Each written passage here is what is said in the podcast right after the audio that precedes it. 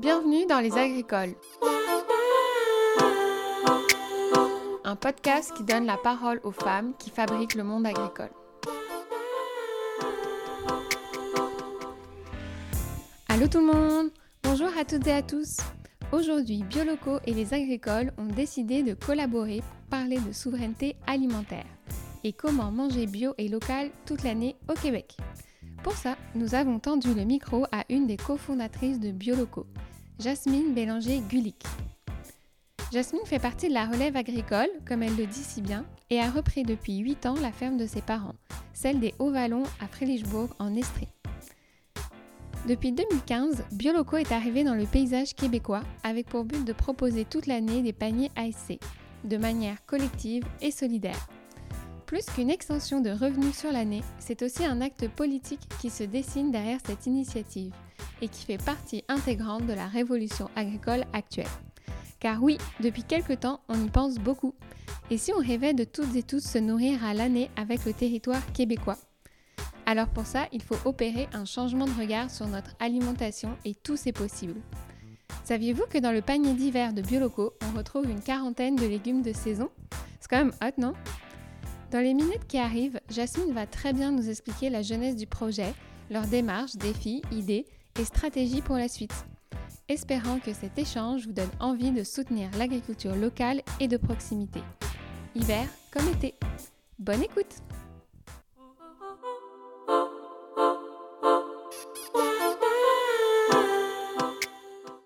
Ok. 1, 2, 3. Bonjour Jasmine, euh, merci d'avoir accepté de participer à cette collaboration Biolocaux Les Agricoles pour venir nous parler de saisonnalité et de souveraineté alimentaire au Québec. Alors déjà, comment tu vas aujourd'hui? Ça va bien, merci de me recevoir. Super. Alors, comme on disait en introduction, tu travailles au sein de la ferme du Haut-Vallon à Frélichbourg. Peux-tu nous en dire un peu plus sur ton métier, comment tu te définis, agricultrice, fermière, puis surtout comment tu en es arrivée là? Euh, oui, exact. Euh, je travaille sur la ferme du Haut-Vallon. Euh, c'est la ferme de mes parents. C'est une ferme familiale qui existe depuis 17 ans. Puis moi, je suis revenue travailler à temps plein à la ferme depuis 8 ans. Puis là, en, ce moment, on est en processus de transfert. puis la façon que je me définis, je dis souvent aux gens que je suis une relève agricole. Parce que ça l'englobe un peu, euh, euh, tout ce que je veux dire, c'est que je fais de l'agriculture, mais pour moi, comme en ce moment, c'est vraiment important de de spécifier que je suis une relève parce que oui, je co-gère la ferme, je participe aux décisions, aux réflexions, mais c'est pas encore moi qui qui reprend tout le flambeau de la ferme. Fait que, pour moi, c'est un terme, bien englobant. Oui, puis c'est un terme qu'on on aperçoit de plus en plus sur euh, toutes les lèvres, dans les médias et tout. Donc ça fait vraiment écho à, ce qui se passe depuis une dizaine d'années euh, au Québec finalement. Oui. Et euh, alors, on sait que tu es membre actif des paniers biolocaux, même cofondatrice. Est-ce que tu peux nous raconter un peu plus cette histoire justement dans ton parcours de relève? Qu'est-ce qui t'a envie de, qu'est-ce qui t'a donné envie de démarrer ce projet? Au de cette relève justement mm-hmm. Ben, en fait, euh, avant de dire pourquoi la firme a participé au projet, c'est intéressant de comprendre euh, d'où vient le projet lui-même. dans le fond, le, projet des biolocaux, c'est un projet de la CAP qui est, euh, c'est le regroupement au Québec qui regroupe les fermes biologiques ou en transition biologique. Puis un sous-groupe au sein de cette organisation qui s'est organisé il y a maintenant six ans pour essayer de trouver un autre canal de mise en marché, mais collectif, pour combler le vide de l'approvisionnement bio et local en hiver. Parce que ben, au Québec, je ne sais pas en France, mais au Québec, en tout cas, il y a un réseau très fort qui est le réseau des fermiers de famille où euh, des consommateurs, des abonnés s'abonnent euh, à un panier bio de façon hebdomadaire ou bi-hebdomadaire, mais la majorité du temps, cette saison-là s'étire de juin à octobre. Puis il y a beaucoup moins d'abonnements, ou en tout cas, il y a beaucoup moins d'approvisionnement l'hiver parce que ben, c'est plus complexe, c'est plus difficile, ça demande. Euh, euh, ça demande plus d'organisation, d'entreposage. Euh, euh, fait qu'il y a moins de fermes qui le font l'hiver. Puis aussi, on travaille tellement l'été que l'hiver, ben, c'est le fun de, prendre une pause. mais ce sous-groupe-là, ben, on s'est dit, ben, si on le fait ensemble, peut-être que ça va être un peu plus facile. ça, de se partager les responsabilités, mais aussi de se partager les légumes. Puis, fait c'est un peu pour ça. Puis les biolocaux, c'est surtout dans la région de Montréal, parce que ben, c'est sûr que c'est la plus grande ville. que c'est là qu'il y a le, plus gros bassin de consommateurs. C'est aussi là l'été qu'il y a énormément de points de mais maintenant, il y en a partout au Québec. fait que c'est de là qu'est venue l'idée. Puis nous, à la ferme, ben, il y a deux raisons, je dirais, qui ont poussé à s'associer avec ces autres agriculteurs-là. C'est ben, d'une part de trouver un nouveau canal de mise en marché pour nous, pour les pommes. maintenant, c'est une partie quand même non négligeable de notre mise en marché de pommes biologiques. je ne l'ai pas dit plus tôt, mais dans le fond, nous, à la ferme du Vallon, j'ai oublié de dire, on est une ferme diversifiée. on produit des pommes biologiques, ce qu'on fournit aux biolocaux, mais on produit aussi de l'agneau de pâturage, puis de l'ail biologique, puis un peu de sirop d'érable. Pour nous, ben, c'était une nouvelle opportunité, un nouveau canal de mise en marché. Nous, on vend aux maraîchers de notre région, on vend qu'à la ferme, mais euh, tout fermier est toujours à la recherche de nouvelles places pour euh, vendre ses légumes ou ses fruits. Mais c'est aussi une super belle opportunité de travailler en collaboration avec d'autres producteurs euh, chevronnés, d'autres entrepreneurs, parce qu'un un agriculteur, c'est un entrepreneur. Pour moi, qui fait partie du groupe avec, on est une quinzaine, c'est super stimulant de travailler avec 15 autres agriculteurs expérimentés, innovateurs, qui veulent travailler en collectif. C'est très riche aussi comme collaboration. Oui, c'est super intéressant de mettre en valeur ce collectif parce que finalement, l'hiver, chaque ferme a comme peut-être moins de, de, légumes à produire pour continuer à offrir cette diversité l'hiver. Mais justement, c'est encore un grand défi dans l'esprit des Québécois de, de, se nourrir localement l'hiver. C'est comme une habitude qui n'a pas été prise. Euh, il y a tout ce rapport à la saisonnalité où il y a une sorte de fatalisme comme ah bah l'hiver, tu sais, il n'y a rien à manger au Québec parce qu'il y a de la neige puis tout. La démarche de biolocaux, on sent que c'est aussi pour comme changer le regard peut-être aussi du, du consommateur et de la consommatrice. Qu'est-ce qui est important pour toi euh, dans ce défi de la saisonnalité? Puis Genre, est-ce que c'est aussi une manière d'assumer cette, euh, cette identité québécoise, puis ce lien avec votre territoire, puis justement de contrer ce fatalisme et puis dire bah, bah non, on est capable, c'est possible en fait. Oui, ben oui, tout à fait, parce qu'en effet, au Québec, même si la saison, euh, la saison de beaux jours, de soleil est relativement courte, euh, on a la capacité de produire pour toute l'année parce qu'il y a plein de, fruits de légumes qui se conservent à l'année. Euh, maintenant aussi, ben, on a développé des techniques pour étendre ou devancer la saison de production le défi de mettre en marché l'hiver, ben, d'une part, c'est de construire, de trouver la structure pour rejoindre les consommateurs l'hiver, parce que la majorité des membres des biolocaux euh, ont des marchés d'été, euh, des marchés fermiers l'été, ont des kiosques à la ferme, leurs abonnements de paniers bio. Fait y a déjà comme tout un réseau, des canaux de mise en marché qui sont associés à l'été, mais il y en a moins l'hiver. Comment rejoindre les consommateurs qui, eux, sont intéressés à consommer euh, des légumes bio et locaux toute l'année? Euh, fait que les biolocaux, ben, c'est la structure que nous, on a mis en place pour les rejoindre. Mais ce que tu disais tantôt par rapport au fatalisme ou à, la mentalité de il n'y a rien à manger l'hiver, c'est la neige, rien qui pousse, c'est vrai que pour arriver à mettre en marché l'hiver, puis rejoindre le consommateur, ça passe beaucoup par éduquer le consommateur à toute la diversité de ce qui se trouve malgré tout à manger euh, pendant qu'il fait froid. Euh, ben c'est sûr, euh, pour les agriculteurs, il y a un défi de mettre en marché l'hiver parce que les légumes d'hiver, on va se le dire, c'est moins sexy.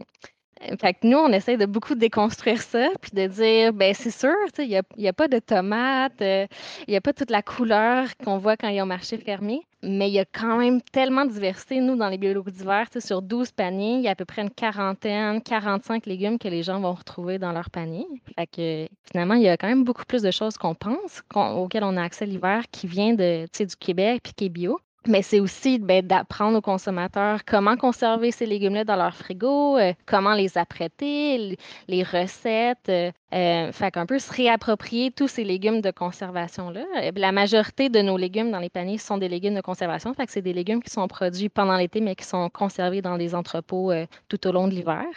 Mais il y a aussi des légumes qui sont produits pendant la saison de distribution des paniers. Fait qu'en novembre, décembre, puis euh, à la fin des paniers, avril, mai, on est capable de produire euh, euh, des verdurettes avec du kale, du mesclun, des épinards en tunnel froid ou en serre. Puis pendant l'hiver, on est aussi capable de produire des pousses, des germinations, fait qu'avoir un peu de frais, de croquants. Fait que oui, ça passe beaucoup par, ouais, donner, euh, essayer d'éduquer, donner de l'information, donner aux, aux gens le goût de manger des légumes d'hiver. Puis, je sais que toi, tu vois aussi ça comme presque un geste politique. Est-ce que tu peux nous en dire un peu plus sur ça? Oui, euh, oui, tu as tout à fait raison. là. C'est sûr que pour un agriculteur, pour moi, là, participer au biolocaux d'hiver, c'est sûr que c'est une opportunité d'affaires. Pour moi, c'est une opportunité de vendre mes légumes puis de pouvoir les vendre à l'année, en vendre plus, euh, euh, idéalement. Mais c'est aussi clairement un geste politique parce que produire pour l'hiver, ça demande beaucoup de travail. On n'a pas de pause pendant l'hiver, on continue à, à travailler. euh, euh, à emballer, à livrer jusqu'à Montréal. Puis c'est aussi ben, beaucoup de réflexion, d'organisation pour pouvoir euh, ben, distribuer à, Montréal l'hiver, les camions de livraison avec la neige. Il y a beaucoup de défis de plus. Puis c'est beaucoup de réflexion, planification pour la saison suivante qu'on fait pendant l'hiver euh, pour nos fermes, mais aussi pour les biolocaux. Euh, fait que pour moi, puis pour euh, la majorité, mais pas la majorité, mais pour tous les membres des biolocaux, c'est aussi un geste politique de dire non, non, on veut produire, puis on veut que les consommateurs québécois puissent manger des légumes, des fruits, euh, des grains bio locaux toute l'année. Puis, euh, fait que c'est c'est ça, c'est une opportunité à faire, mais c'est aussi un effort qu'on fait, nous. Puis, comment c'est arrivé dans ton esprit ce- cette volonté de le faire? Parce qu'avant les biolocaux, qu'est-ce qui se passait? Ben, c'est-à-dire qu'on le faisait déjà, mais à plus petite échelle. Fait nous, à la ferme, euh, on a voulu volontairement euh, choisir des variétés qui, de pommes qui se conservent plus longtemps, que les gens peuvent garder chez eux tout l'hiver ou qu'on est capable de vendre euh, même en janvier, février, mars. Fait qu'on le faisait, mais les biolocaux nous permettent de le faire à plus grande échelle, puis euh, ben, d'accéder au marché de Montréal. Tu sais, pour nous, on est à une heure et demie de Montréal. euh, c'est pas nécessairement rentable d'aller livrer euh, 5, 10 caisses de pommes euh, en janvier, puis en février, puis en mars, mais aller livrer comme tout d'un coup, puis que ce soit redistribué via le Canada des des- de mise en marché des biolocaux, ben là, ça devient plus intéressant. Mais on avait déjà cette volonté-là à, la ferme euh, ben, euh, de c'est ça, d'avoir des variétés qui nous qui permettent aux gens de consommer des, des pommes tout l'hiver. Puis on a un entrepôt réfrigéré à la, à la ferme qui nous permet de les conserver aussi.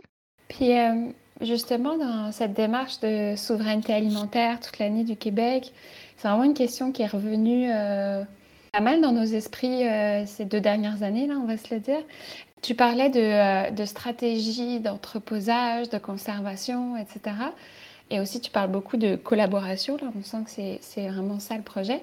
Qu'est-ce qui donnerait cette ampleur justement au projet pour atteindre cette souveraineté alimentaire québécoise euh, l'hiver? Comme ce serait quoi les stratégies? On sait qu'on a vu beaucoup apparaître ces derniers temps euh, des programmes euh, de serre, comme tu disais, pour allonger les saisons, mais comme est-ce que ça prendrait des grands centres d'entreposage dans toutes les régions pour comme qu'on puisse vraiment développer ça? Enfin, qu'est-ce qui Qu'est-ce qu'il nous faudrait en fait si on rêve un peu d'une souveraineté alimentaire québécoise l'hiver en termes de stratégie? Mhm. Ben, c'est une bonne question. Ben, les deux choses que tu as mentionnées, oui, en effet, c'est important. Euh, euh, c'est ça, le gouvernement québécois, dans les l'année passée, a annoncé des grosses subventions pour, euh, pour encourager les gens à implanter des serres pour pouvoir plus produire l'hiver. Ça a bien fonctionné. Il y a beaucoup de gens qui ont construit des serres. Puis l'entreposage, oui, c'est un gros défi parce que pour produire, pour pouvoir approvisionner euh, à l'année, ben, comme je disais, il y a une grosse majorité des légumes que nous, que nous on distribue, que c'est des légumes qui sont produits l'été, mais ça demande énormément de place pour pouvoir les entreposer jusqu'en mars, avril. Euh, surtout que c'est des c'est très volumineux ce que ça demande. Fait oui, euh, la CAPE est en train d'étudier justement euh, la possibilité d'élaborer des, centres d'entreposage régionaux où les fermiers pourraient entreposer une partie de leur récolte pour l'hiver parce qu'on n'a pas assez, on, on a souvent pas assez de place dans nos entrepôts réfrigérés à la ferme pour le faire pour plus pour six mois de stock. Parce que, comme je le disais, la, la majorité de la mise en marché l'été. C'est du stock qui rentre pour une semaine, qui sort à la fin de la semaine au marché, dans les paniers. euh. Fait qu'on n'est pas habitué à entreposer euh, plein de stocks pour plein de mois. Fait que ça, ça pourrait définitivement être facilitant d'avoir des infrastructures communes, euh, collectives, pour pouvoir le faire. Puis après, ben c'est ça. Fait que ça, c'est des questions d'infrastructure, mais comme je le disais, je retape sur le même clou, mais c'est aussi juste d'habituer le consommateur à, Ben, c'est ça. Que nous tous, comme consommateurs, peut-être qu'on change un peu notre mentalité de là, on est habitué de manger ce qu'on veut, quand on veut, toute l'année. Euh, fait que c'est peut-être un peu de changer nos mentalités de oui, un peu moins de choix, mais c'est peut-être ça l'avenir aussi, là, de, d'arriver à, cuisiner, à mettre en valeur, à aimer ce qu'on a de disponible autour de nous. Je pense que d'éduquer nos abonnés à, à tout ce qu'on peut faire avec, euh, avec les légumes qu'on a déjà ici. Puis il y a sûrement plein d'autres choses auxquelles je pense pas qui, qui seraient nécessaires pour vraiment atteindre une souveraineté alimentaire au Québec. C'est vraiment un enjeu complexe. Mais euh, comme tu l'as dit, on l'a vu euh, avec la pandémie, et aussi avec euh, la crise climatique, puis les problèmes environnementaux qui vont certainement venir, que c'est important de c'est très important de réfléchir à euh, qu'est-ce qu'on peut faire, nous, proches de nous, là, pour être plus autonome, mais aussi avoir un impact environnemental euh, plus limité. là? Ben oui, c'est ça, parce que quand tu parles du collectif, on sent qu'il y a aussi comme le collectif d'entrepreneurs et d'entrepreneuses, mais dans ce collectif, euh, les consommateurs et les consommatrices font partie de ce collectif finalement de, de, de développer la, la souveraineté alimentaire, parce que tu me parlais aussi euh, d'un cercle vertueux. Exact. Oui, je suis tout à fait d'accord avec toi que la collectivité englobe les producteurs et les consommateurs. Puis oui, c'est un cercle vertueux parce que maintenant, ben on le sait, on a développé euh, les techniques pour pouvoir produire, pour avoir des légumes toute l'année. Euh, il faut qu'on soit capable d'atteindre le consommateur et vice-versa, il faut que le consommateur puisse, lui, euh, savoir où se tourner pour pouvoir accéder à ces légumes biologiques et locaux-là. Il y a les biolocaux, mais il y a aussi plein de fermes individuelles qui font des paniers d'hiver. Puis il y a de plus en plus d'épiceries euh, qui essaient de mettre de l'avant les produits biologiques et locaux. Mais je serais quand même curieuse de savoir le pourcentage de ce qu'on mange et de ce qu'on retrouve sur les tablettes qui vient vraiment du Québec.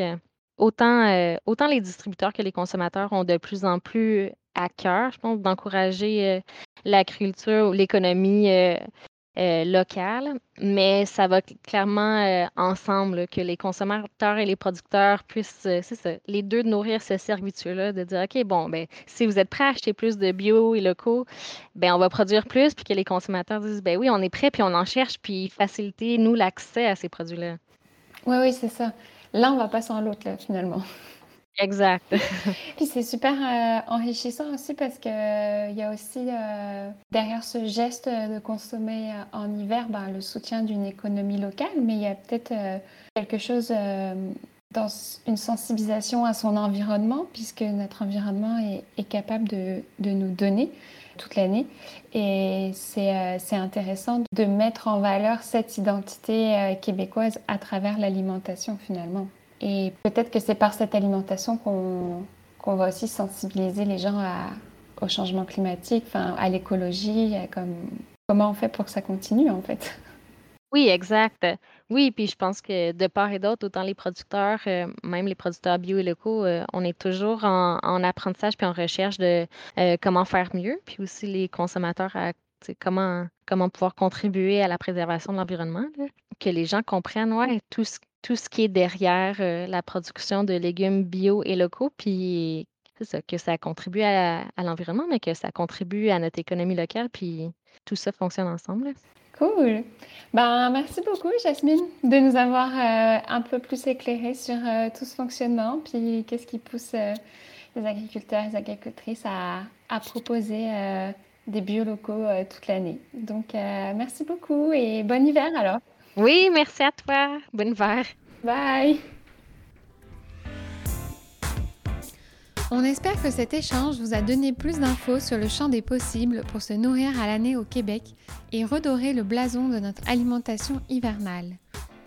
On sent dans le discours de Jasmine tout l'enjeu de l'éducation et de l'accès à une meilleure connaissance de nos légumes d'hiver, tant sur leur conservation que de trouver des recettes qui les rendent aussi sexy que les couleurs de l'été. Mais le défi est bien relevé par la super gang des biolocaux. Et voilà une belle initiative qui va dans le bon sens des temps actuels et qui permet de soutenir une agriculture et une économie locale et durable. On espère que cela vous aura inspiré de belles réflexions. Et si vous avez envie d'essayer, les inscriptions sont encore ouvertes pour découvrir dans les mois qui arrivent toutes ces richesses au cœur de l'hiver. Toutes les infos sur les réseaux biolocaux. Et si ça vous dit d'écouter d'autres femmes qui fabriquent le monde agricole, vous pouvez écouter la saison 1 des agricoles en Estrie sur Balado Québec et la saison 2 qui s'en vient tout bientôt. Alors bonne journée et à bientôt